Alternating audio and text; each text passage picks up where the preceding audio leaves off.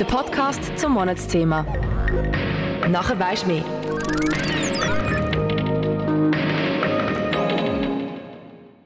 Zu unserem Monatsthema Aktivismus habe ich mir Gedanken zu einem Thema gemacht, das allgegenwärtig und nicht mehr wegzudiskutieren ist. Unser Klima. Kein Aktivismus spaltet im Moment die Gemüter so sehr wie der Klimaaktivismus. Ich habe das Thema näher unter die Lupe genommen und konnte zwei Gäste für einen Klimatalk gewinnen. Folgt diesem spannenden Podcast und bildet euch eine eigene Meinung. Klima. Alle Welt redet von Klima. Aber was ist Klima? Per Definition ist es die Zusammenfassung der Wettererscheinungen, die den mittleren Zustand der Atmosphäre an einem bestimmten Ort oder einem größeren Gebiet einer sogenannten Klimazone beschreibt. Zu den Klimafaktoren zählen die Sonneneinstrahlung, die Verteilung von Land und Meer, die Zusammensetzung der Erdatmosphäre und die geografische Lage eines bestimmten Standorts. Die Erde ist Milliarden Jahre alt. Vor etwa 3,5 Milliarden Jahren gab es die ersten Spuren von Leben. Es handelte sich um bakterienartige Einzeller, die eine wichtige Rolle bei der Anreicherung der Atmosphäre mit Sauerstoff spielten. Den in Anführungszeichen modernen Menschen, wie wir ihn nennen, kennen wir erst seit circa 300.000 Jahren. Sesshaft wurden die Menschen vor etwa 12.000 Jahren. Die Industrialisierung begann in der zweiten Hälfte des 18. Jahrhunderts mit Erfindung der maschinellen Produktion. Gleichzeitig begann die Epoche des modernen Kapitalismus, das Wirtschafts- und Gesellschaftssystem, das bis heute die Welt prägt und dominiert. Das Klima der Erde hat sich im Laufe der Erdgeschichte immer wieder dramatisch geändert. Ein Blick auf den erdgeschichtlichen Temperaturverlauf zeigt, dass es extreme Klimaschwankungen gab, die nicht vom Menschen beeinflusst sind. Zeiten mit starker Vereisung wechselten sich ab mit treibhausähnlichen Zuständen. Manchmal war es ganz schön knapp, aber es blieb seit der Entstehung der ersten Lebensformen immer in einem Bereich, der Leben ermöglichte. Seit wann nun nehmen wir Menschen einen so starken Einfluss auf unser Klima? dass es ein derart präsentes Thema ist und die Gefahr von einem Endzeitszenario heraufbeschwört. Wie gerechtfertigt ist Aktivismus in dem Zusammenhang und wie weit darf Aktivismus eigentlich gehen? Ist die Beschleunigung der Erderwärmung durch den CO2-Ausstoß wirklich der Main Factor? Und kann Europa allgemein, die Schweiz im Speziellen oder gar jeder Einzelne wirklich etwas tun? Braucht es Aktivismus, um uns alle aufzurütteln? Ich konnte mich zwar nicht mit einem Klimaaktivisten unterhalten, dafür aber eine interessante Diskussion mit zwei Gästen anregen, von denen uns der eine als studierter Physiker der ETH Lausanne nicht nur, aber auch einen wissenschaftlichen Standpunkt nahebringt. Mein Name ist Hanna Schwarz und hier im Talk sind jetzt Andrea Schwarz und Arno Hartmann. Kanal K. Richtig gutes Radio. Ja, ich weiß von dir, dass du zum Beispiel ziemlich viel durch die Weltgeschichte fliegst. Äh, wie vereinbarst du das denn mit deinem CO2-Abdruck? Das ist eine gute Frage, ja. Das ist wirklich eine gute Frage.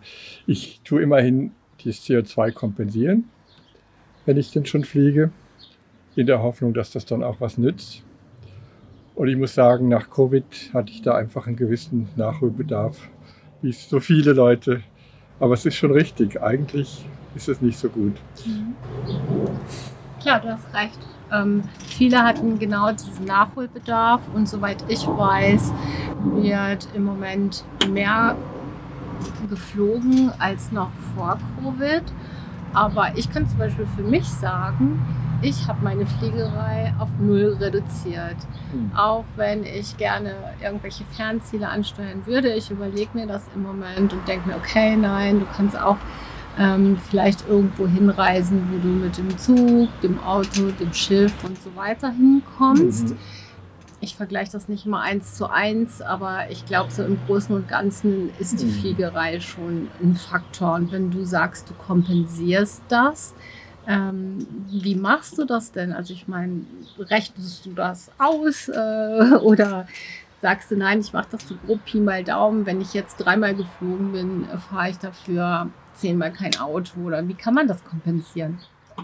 Das kann man einfach finanziell kompensieren. Wenn du ein Ticket kaufst bei der Swiss zum Beispiel oder woanders ist auch möglich, wird genau ausgerechnet, wie viel CO2 dieses Ticket verbraucht und dann kann man genau diesen CO2-Betrag kompensieren. Das gleiche, wenn du bei Galaxus ein Paket bestellst. Auch da kannst du direkt anklicken, ich kompensiere CO2 und dann, dann kompensiert man das. Ob das hinterher wirklich gut funktioniert, ob das wirklich was nützt, kann man nur hoffen. Das ist natürlich schwer zu kontrollieren. Da gab es ja auch Skandale, wie, wie so oft, oder? Mhm. Aber ähm, das ist das, was man so als Normalsterblicher zumindest machen kann. Mhm. Was, was, denkst du? Du Online-Bestellerei bei Galaxus fällt mir eben ein, wir bestellen so viel online und das muss ja alles geliefert werden. Ähm, was denkst du, ist das ähm, schlussendlich günstiger gleich oder sogar schlechter, ähm, das so zu handhaben? Stattdessen könnten wir ja auch irgendwo ins Geschäft fahren und unsere Sachen kaufen. Aber wir tendieren ja schon dazu, sehr viele einfach jetzt online zu bestellen, weil es bequemer ist und machen uns doch selten Gedanken über die Transportwege. Ja, das ist eine gute Frage. Das ist wie so bei vielen Dingen einfach kompliziert, oder? Ich glaube, eben beim Essen habe ich noch eins vergessen, was ja auch wichtig ist. Es gibt eigentlich nur zwei Regeln, glaube ich, beim Essen, wo man, wo man wirklich was verändern kann. Eben weniger Fleisch und vor allen Dingen weniger wegschmeißen. Mhm. Oder? Das heißt, den, den, den Müll vermeiden, den, die Produktion für nichts. das muss man vermeiden. Das, und, und man könnte natürlich einen Doktor machen und ganz genau schauen, diese Karotte, diese, dieser Apfel, die, wo kommt das genau her, wie viel CO2 hat das jetzt wirklich gebraucht. Aber das ist derart komplex, wenn man dann hinterher liest, gab es mal eine Studie in der NZZ, dass der Apfel aus Neuseeland weniger CO2 auf dem Buckel hat, als der in der Schweiz eingelagerte Apfel im, im begasten Kühlhaus. Ja, dann, dann muss man sagen, hm, so einfach ist das einfach nicht. Nur weil da irgendein fernes Land draufsteht, heißt das noch lange nicht, dass das in irgendeiner Form äh, effizienter ist oder nicht. Das kann sein, dass äh, also schlimmer ist oder nicht. Das kann sein, das kann schlimmer sein, es muss lange nicht. Mhm. Und deshalb muss man irgendwie versuchen, möglichst die Regeln einfach zu halten. Wie das jetzt genau mit dem Liefern nach Hause ist, ehrlich gesagt, keine Ahnung. Mhm. Ja. Komplexität ist sicherlich ein Thema, oder? Ich finde sowieso das ganze Thema so kompliziert und so komplex, dass ich als Normalbürger eigentlich da gar nicht mehr wirklich durchschaue. Mhm. Und das ist, das ist auch eine ganz große Gefahr, oder? Das ist so komplex, die Welt ist leider so komplex. Und man beobachtet dann eigentlich zwei Sachen, oder? Das eine ist, manche Leute schalten ab und wollen das einfach nicht mehr hören, weil das ist so kompliziert. Das ist nicht gut. Das ist aber noch nicht das Schlimmste. Das Schlimmste ist, dass sehr oft äh, Populisten auf den Plan gerufen werden mit ihren falschen, äh, nein, sorry, mit ihren einfachen, aber falschen Lösungen für komplizierte Probleme, die einfach so gut klingen, so einfach klingen, dass die Leute sich sagen, ja, das meine ich doch auch, so muss es sein, oder? Mhm. Und, und äh, leider, leider sind das nicht wirklich Lösungen, sondern es ist reine Propaganda, das ist reines reines äh, Profitieren aus den Ängsten, von den Ängsten der Mitbürger, ob das jetzt um Einwanderung, um Klimaerwärmung oder um sonstige Themen geht. Man will einfach profitieren und aus diesen Ängsten Kapital schlagen. Und, und auch diese Komplexität ähm, mit der Einwanderung ist genauso ein Thema. Reden wir jetzt nicht drüber, könnte ich auch schon mal drüber reden. Ähm, wo eben auch ähm, ja, was wäre die Schweiz ohne Einwanderung? Wollen wir wirklich in einem Land leben, das weniger attraktiv ist als die Nachbarländer? In einem Land, wo die Leute freiwillig ausreisen, weil es den Nachbarländern besser geht? Oder wollen wir in einem Land leben, dem es deutlich besser geht als den Nachbarländern und wo dann natürlich Leute einwandern und, äh, und ja, mit den Konsequenzen, dass sie hier tolle Arbeit machen und äh, Jobs machen, die wir nicht machen wollen. Also Du sprichst du sprichst jetzt gerade die Populisten an und eigentlich die politische Ebene. Ähm, da bin ich eigentlich auch ganz auf deiner Seite. Aber was ist mit, mit der anderen Seite? Was ist mit den Aktivisten, die sich jetzt wirklich versuchen, dagegen zu stellen, dagegen zu wehren, aufmerksam zu machen auf Missstände und dabei ja für, für mein dafür halt manchmal durchaus auch Grenzen überschreiten. Und ich frage mich natürlich, ähm, sind wir das richtige Land für solche Aktionen?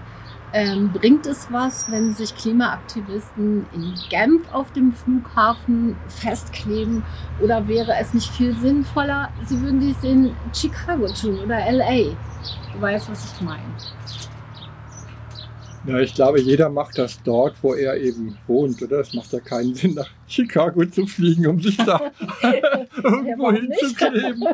Aber ähm, also eben die Aktivisten. Ich denke, gibt ja wie immer zwei Seiten. Die eine Seite ist natürlich, dass, äh, ja, dass das selbstzufriedene Land ein wenig aufgerüttelt wird. Dass, dass die Leute, die kommen in die Medien, es wird überall geschrieben und gezeigt. Und ähm, die Leute werden ein bisschen wachgerüttelt vielleicht. Das ist der, die positive Seite, die das Ganze hat. Mhm. Die äh, weniger positive ist vielleicht manchmal, dass es äh, ja, ein bisschen übertriebene Aktionen sind und andere mhm. Leute einen Schaden davon tragen. Mhm. Das finde ich dann auch nicht gut, oder? Mhm. Aber ähm, ich meine, ich kann das gut verstehen, wenn man denkt, hier in der Schweiz, uns geht so gut, wir könnten durchaus mehr fürs Klima tun, wir haben auch eine Vorbildfunktion. Ich glaube, wir können als Schweiz nicht wirklich viel bewegen, weil so viel, viel CO2 wird hier nicht produziert. Nicht. Nein, oder? definitiv nicht. Wir Wenn können, man die Statistiken anschaut, ist ja. wirklich minimal. Ja, wir können nicht so viel bewegen, aber wir, wir können Vorbild sein. Das ist das mhm. Einzige, was wir noch machen können. Wir haben historisch sehr viel CO2 produziert in unserem Leben, in, in, in, in den Leben unserer Vorfahren wurde sehr viel CO2 produziert. Und wenn wir jetzt heute nicht mal bereit sind, zurückzustecken, hm. äh, dann, dann haben wir wirklich überhaupt keine Vorbildfunktion. Dann sind wir wirklich die Profiteure und die, die, die nichts dran ändern wollen. Das, das geht auch irgendwie nicht, finde ich. Zu einem wird mich noch deine Meinung interessieren. Es gibt ja sowohl die Wissenschaftler, die sagen, das CO2 ist ein entscheidender Faktor für unsere Erderwärmung, als auch die Wissenschaftler, die sagen, alles Bullshit. Ja, mhm. es gibt nur so und so viel Prozent und das gab es immer schon und egal ob, wie viel Auto wir jetzt fahren, das ändert nicht viel daran. Mhm. Das ist ein interessanter Effekt. Das hat man immer wieder. Bei Corona hat man das gehabt. Bei, bei allen möglichen Sachen gibt es das. Es braucht eigentlich, also es, es gibt einen wissenschaftlichen Konsens. Der ist gewaltig und der wird von der UNO praktisch eingesammelt. Da treffen sich Tausende von Wissenschaftlern über den ganzen Globus und die machen diesen UNO-Klimabericht. Das ist ein Konsens, das ist keine Einzelmeinung. Konsens der heutigen Wissenschaft. Und was da drin steht, ist sehr bedenklich. Und da steht sicherlich drin, dass CO2 ein ganz, ganz wichtiges Klimagas ist. Ja. Dann gibt es einzelne Verrückte, die gibt es immer. Einzelne mit besonderen Meinungen, die gibt es immer. Wenn du dann eine Zeitung nimmst, wo dann praktisch auf der einen Seite die komische Meinung von dem Verrückten steht und auf der anderen Seite der UNO-Klimabericht, dann nimmt das gleich viel Platz ein und dann denken sich die Leute, ja, weißt du, das ist ja 50-50. Dass hinter dem einen Tausende von Wissenschaftlern mit jahrzehntelanger Forschung, ganze Teams, die besten Wissenschaftler, die wir haben auf dem Planeten stecken und hinter der anderen Seite einzelne Wirrköpfe, die irgendwie nicht genau wissen, was Sache ist, das, ist, das geht völlig unter. Das, das ist das Problem, ein bisschen, was wir haben heutzutage in den Medien. Und das Problem mit den Menschen ist dann auch, dass sie das für bare Münze nehmen, weil es steht ja geschrieben oder es ist ja auf irgendeiner elektronischen Plattform, wo auch immer, oder in Facebook oder wo, keine Ahnung, wo man sowas noch lesen kann. Und, und das ist ein große, großes Problem. Da gibt es auch ein Fachwort für, für, diese, für diese komische. Äh das ist übrigens interessant. Das ist übrigens sehr interessant. Der Knutli heißt er, der Klimaforscher. der, äh, dessen Vortrag habe ich besucht. Der hat eigentlich die Hälfte des Vortrages hat er über Klimaforschung gesprochen, über Effekts, über die Temperaturrekorde, über die Klimamodelle, über all das Zeugs. Die andere Hälfte seines Vortrags ging es genau um diese Themen. Ging es genau um die Themen, dass eben er verunglimpft wird in den Medien. Es gibt also Fake-Interviews, die von irgendwelchen russischen Kanälen in die Medien, in die elektronischen Medien gestreut worden ja.